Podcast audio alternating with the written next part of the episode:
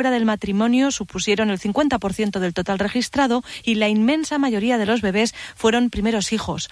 El porcentaje de madres mayores de 40 años ronda ya el 11% y la franja de edad mayoritaria abarca desde los 30 hasta los 39 años. Un último dato, en el 31% de los nacimientos en Euskadi durante julio, agosto y septiembre, la madre tenía nacionalidad extranjera.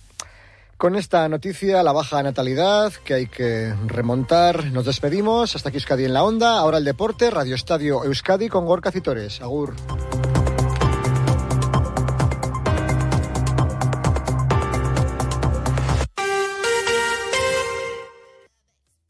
En Onda Cero, Radio Estadio Euskadi, con Gorka Citores.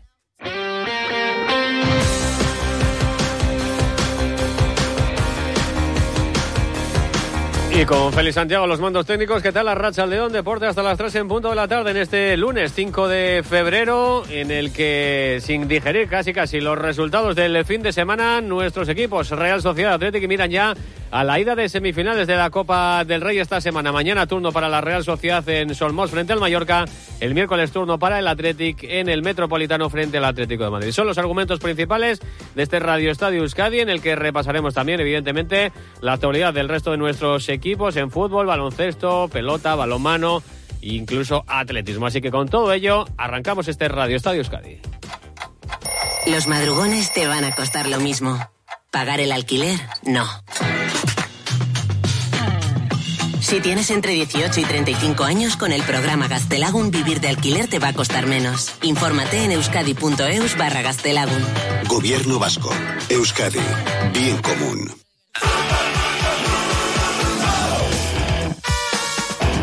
41 minutos pasan de las 2 de la tarde, abrimos página futbolística en este Radio Estadio Euskadi y casi casi sin mirar por el retrovisor miramos ya directamente al futuro y al horizonte que nos depara esa eliminatoria partido de ida de las semifinales de la Copa del Rey que va a abrir mañana para los nuestros la Real Sociedad en Solmos frente al Mallorca Íñigo Tarona. ¿Qué tal la Rachaldeón?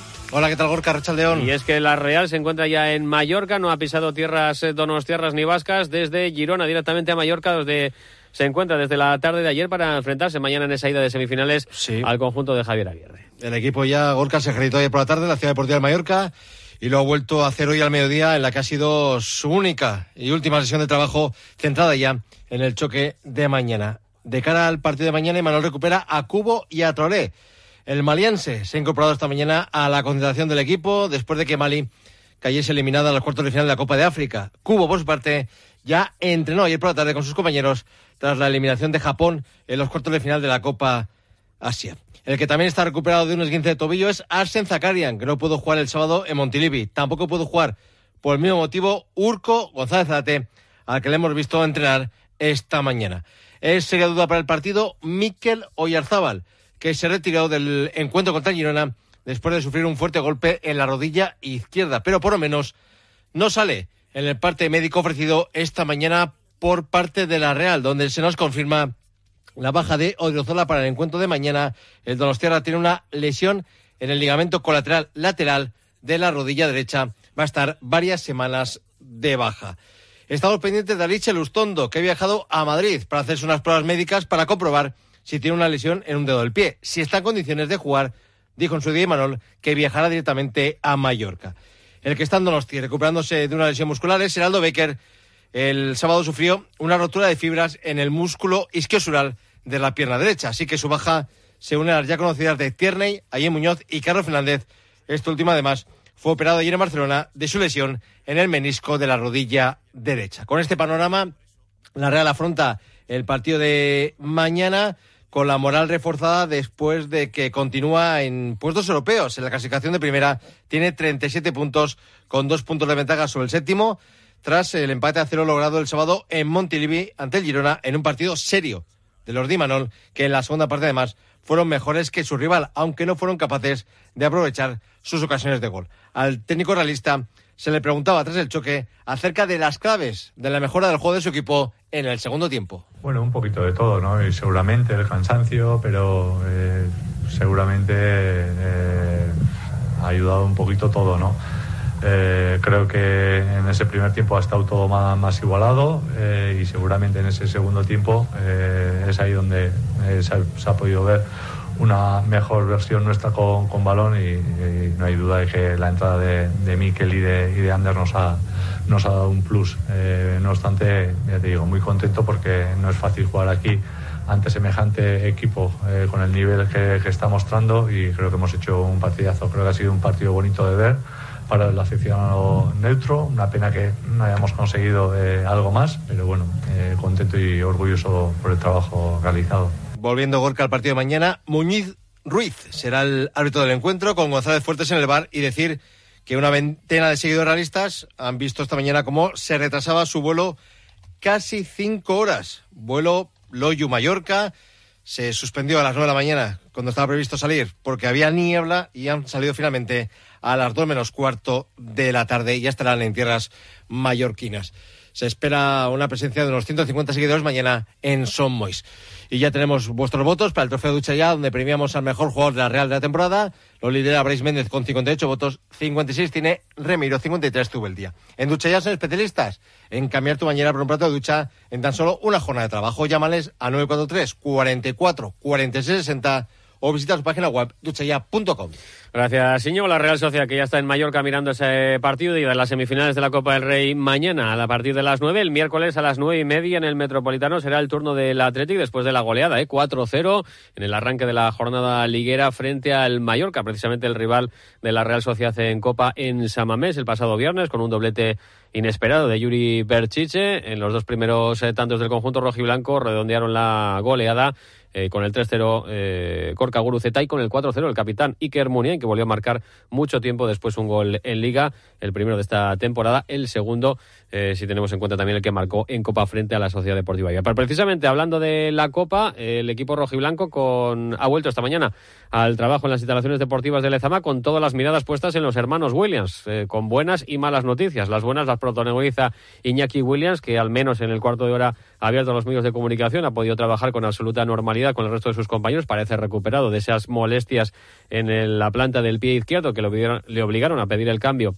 en el encuentro del pasado viernes en la catedral ante el Mallorca, no así su hermano Nico Williams, que con una lesión en el aductor derecho también tuvo que pedir el cambio en ese encuentro frente al conjunto Bermellón, incluso antes que su hermano Iñaki fue tratado durante el encuentro y al final tuvo que ser sustituido en el equipo de Ernesto Valverde. Esta mañana no ha podido ejercitarse y es seria duda eh, para el encuentro del miércoles. Estamos a poco más de 48 horas y sigue sin entrenar Nico Williams con el resto de sus compañeros, así que se complica su presencia en esa ida de semifinales de la Copa. Partido para el que puede recuperar, eso sí, Berenguer, el técnico rojo y blanco, después de que el eh, jugador navarro haya estado ausente en los tres últimos encuentros oficiales por lesión y parece que podrá contar también con Íñigo Leque. Ambos han trabajado, insisto, al menos en los 15 minutos abiertos a los medios de comunicación con absoluta normalidad con el resto de sus compañeros esta mañana. Ha comparecido también a mediodía tanto el director de fútbol del club, Miquel González, como el presidente de la entidad, John Uriarte, haciendo balance de lo que ha sido la primera parte de la temporada. Están satisfechos, ahora lo escucharemos, pero precisamente hablando de la Copa, quería el presidente del Athletic eh, restar responsabilidad, entiendo yo,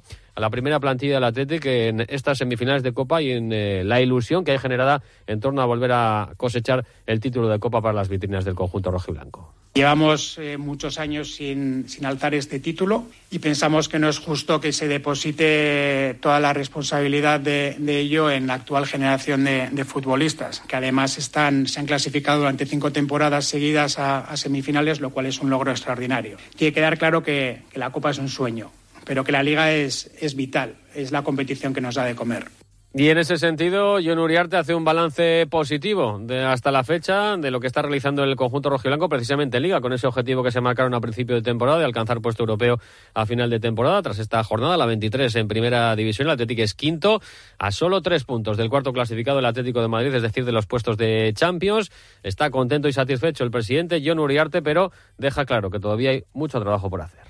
El Atlético Madrid es un, es un equipazo. Lleva ya muchas temporadas compitiendo al máximo nivel y encima en todas, las, en todas las competiciones. Es un equipo durísimo y en su campo están obteniendo unos resultados impresionantes, entre otras cosas por el apoyo que reciben y por la presión que, que hay de, por parte de, su afición. Pero nosotros tampoco somos cojos. Nosotros también creo que somos un gran equipo. Eh, estamos haciendo una, una grandísima temporada y tenemos la mejor afición del mundo.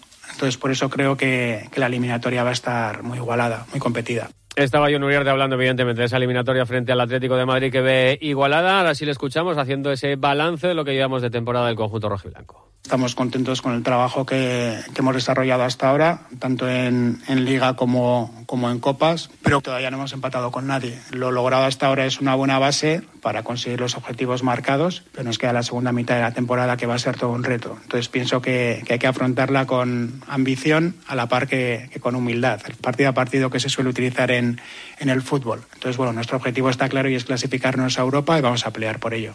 Pues por ello va a seguir eh, trabajando el conjunto de Ernesto Valverde, que tiene cita mañana a partir de las 6, a puerta cerrada en las instalaciones deportivas de Lezama. Una hora antes comparecer Ernesto Valverde en la previa de salida de semifinales de la Copa ante el Atlético de Madrid en el Metropolitano. No tiene Copa el Deportivo a la vez, que jugó el pasado sábado en Mendizorroza, buscaba un hito histórico, cuatro victorias consecutivas, no pudo ser ante el Barcelona, acabó cayendo 1-3 frente al conjunto culé, aunque con buenas sensaciones en el entorno albiazul. Roberto Vasco y Arrachaldeón. Arrachaldeón Gorka, sí es, porque fue un encuentro bastante más equilibrado de lo que dice el marcador. Los babazorros compitieron de tú a tú con eh, los de Xavi Hernández, pero es cierto que el talento individual salió a relucir. Por ejemplo, en la acción del primer gol de Robert Lewandowski, es verdad que con cierta dosis de fortuna, pero el polaco puso el 0-1 en el marcador en el minuto 22. Al inicio de la segunda parte, un gran centro de Pedri y un mejor remate de Gundogan pusieron el 0-2, pero cuando prácticamente lo estaban celebrando ya eh, los culés, en la siguiente acción, un gran centro con el exterior de Alex Sola rematado por Samu Morodión recortó diferencias, llevó la esperanza a Mendizorroza, pero Vitor Roque en el 63 ya puso el 1-3 definitivo. El jugador brasileño que después fue expulsado, pero es cierto que el Alavés compitió mejor 11 contra 11 que 11 contra 10, porque ese tercer gol ya le dejó Grogui y pese a estar eh, su rival con un eh, jugador menos, ahí ya no hubo demasiadas opciones, pero las sensaciones que dejó el partido fueron muy buenas, así lo expresaba el técnico albiazul Luis García Plaza. El fútbol se gana las áreas. Hemos tenido muchísimas más ocasiones que hasta el día de Almería. Yo creo que, el, igual te dije, que el resultado es abultado en Almería, hoy es muy abultado para los méritos de, cada equipo, pero ellos cada vez que llegan tienen una tranquilidad, una calidad, eh, una precisión que, es muy diferente a la nuestra. Yo, orgulloso, ¿no? lo siguiente del partido del equipo es, damos todo, generamos mucho. Eh, hemos podido tener un resultado diferente si acertamos, momentos puntuales del partido. Creo que sí que es verdad que el tercer gol nos ha hecho daño después de, ese 1-2, pero es que hay, hay, que reprochar poco porque creo que al final el fútbol este es es intentar jugar bien, intentar llegar bien al área, intentar que te lleguen menos y en ocasiones creo que hemos sido hasta, hasta más que ellos y sensaciones de peligro mucho más, pero el Barça es el Barça, siempre lo digo. Hubo dos jugadores especialmente destacados, Samo Morodin, autor del gol, tuvo otras dos ocasiones clarísimas, fue un quebradero de cabeza para la zaga blaugrana pero el mejor del encuentro fue Alex Sola, suplente habitual de Carlos Vicente. Hizo un encuentro enorme por banda, con ese centro que comentábamos anteriormente con el exterior, que sirvió para poner el 1-2 en el marcador y haciendo un partido completísimo. De Sola y del eh, nivel de la plantilla hablaba también en García Plaza. Muy hecho un gran partido en todos los aspectos, incisivo, eh, punzante yendo arriba y muy contento con él. Eh, ahí Carlos está también muy bien, creo que Carlos nos da mucho y bueno, decisión complicada para mí, vamos a ver, pero eso es lo que quiero. Lo que quiero es llegar y ahora quién poco, pues, pues ya veremos, te doy una semana para entrenar, pero de eso se trata de este equipo. Al final nosotros tenemos que saber que tenemos que jugar al límite todos y que todos tienen que dar. Eh, igual que, esas situaciones, pues otros tienen que dar más también. Eh, incluso alguno que ha entrado, uno que ha salido, alguno pues tienen que dar, tienen que dar más. Y tenemos que jugar al límite cada partido. Yendo al límite, pues eso, conseguiremos una salvación sufrida, yendo al límite, pero es que quiero que vamos al límite. En la rueda de prensa, siguiendo en su tónica habitual de casi siempre, Xavi Hernández rajo de los árbitros, pero García Plaza le dio la réplica.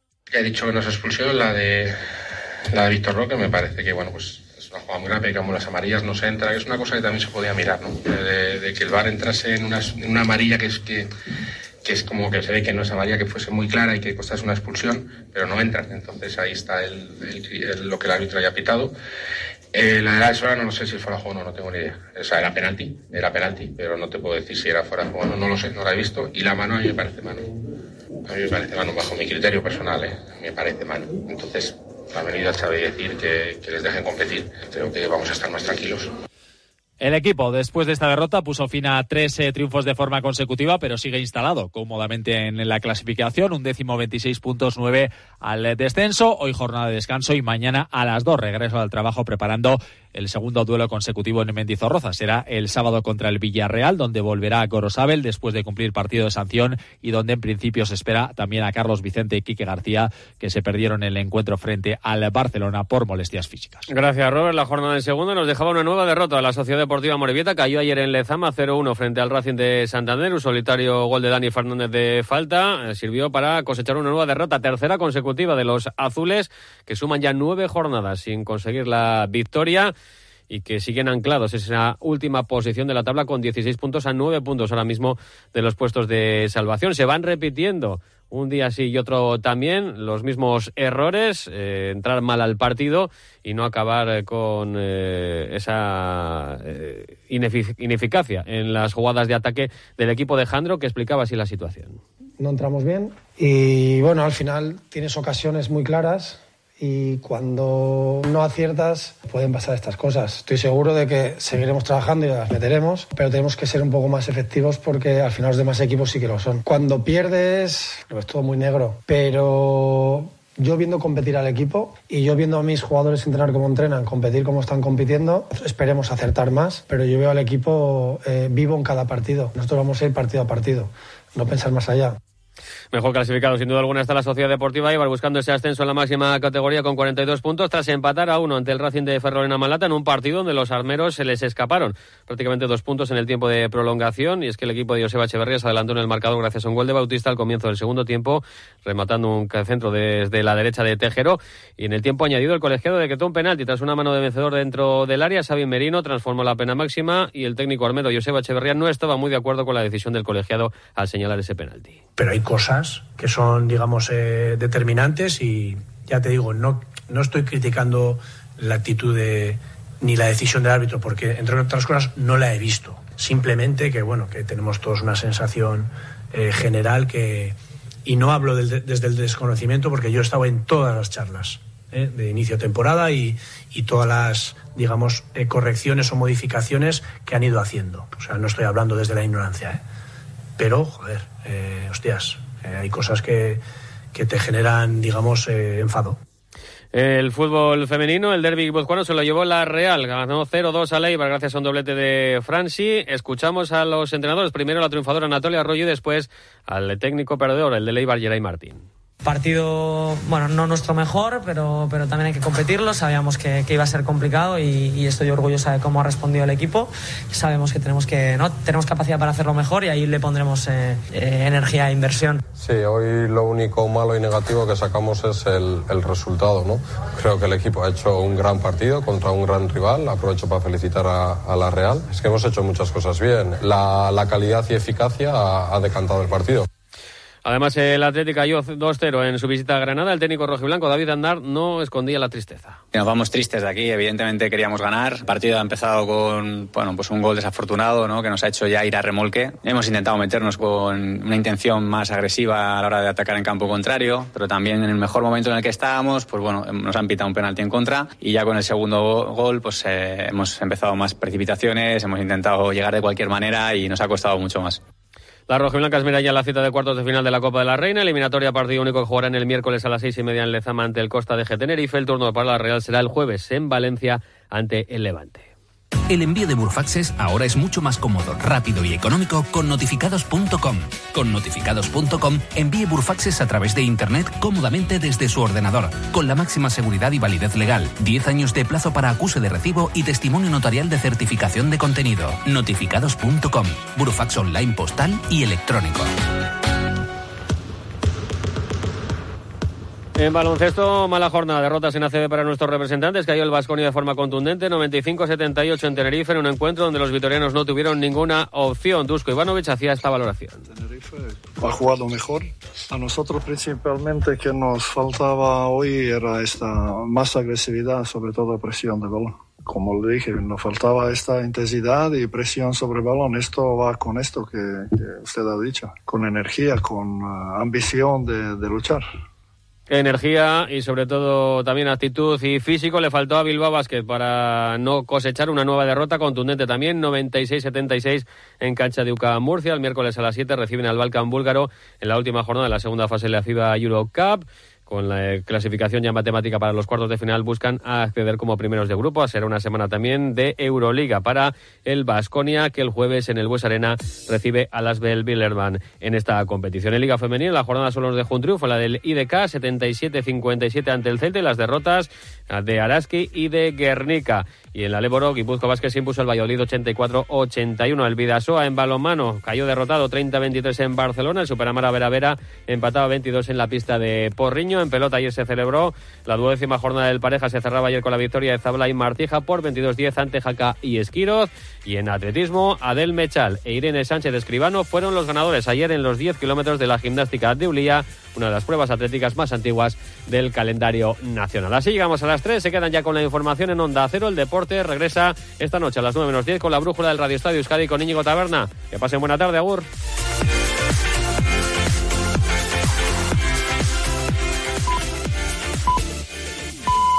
Son las 3 de la tarde y las 2 en Canarias.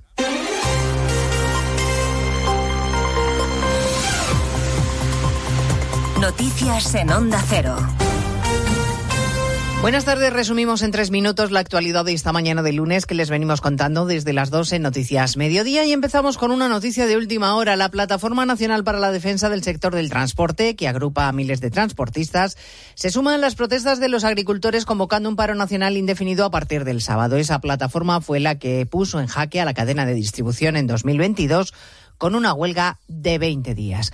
Por lo demás, instrucción del juez de Tsunami García Castellón que acaba de ordenar a la Guardia Civil que localice en Suiza al diputado de Esquerra Rubén Wagensberg, que la semana pasada, como saben, anunció que se había trasladado a ese país para preparar su defensa. García Castellón, que decidió la semana pasada ampliar el tiempo de la instrucción del caso Tsunami para recabar más pruebas. Hoy precisamente el presidente del Gobierno ha anunciado en la sexta que para contentar a los independentistas se abre a cambiar la ley de enjuiciamiento criminal para acotar las investigaciones judiciales y que no se puedan prorrogar así como así. Un nuevo guiño a Junts. Yo creo que hay un elemento también que hemos visto durante estas últimas semanas de instrucciones que se prolongan y que incluso los propios fiscales eh, pues han puesto en cuestión.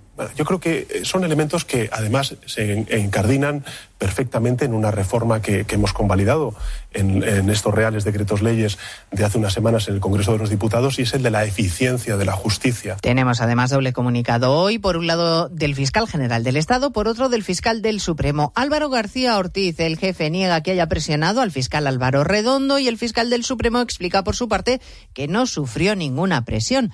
El caso es que cambió de opinión sobre Puigdemont porque en un principio, en lo que dice ahora que era un borrador, sí pensaba que había que juzgar al expresidente catalán por terrorismo y sin embargo tras reunirse con su jefe, el fiscal general, cambió de opinión. Hoy el líder de la oposición en una entrevista en La Razón lo que le recuerda a Sánchez es que hay una diferencia esencial entre ambos y es que Núñez Feijóo, a diferencia del presidente del gobierno, puede mantener sus principios. Comprendo sus necesidades, pero eh, yo no estoy en libertad vigilada, soy un, un líder de un partido político libre, no tengo socios más que los españoles y no me debo a nadie más que a los intereses generales de mi país. Por tanto, el que tenga problemas que lo solucione. Entre los principios y el poder, siempre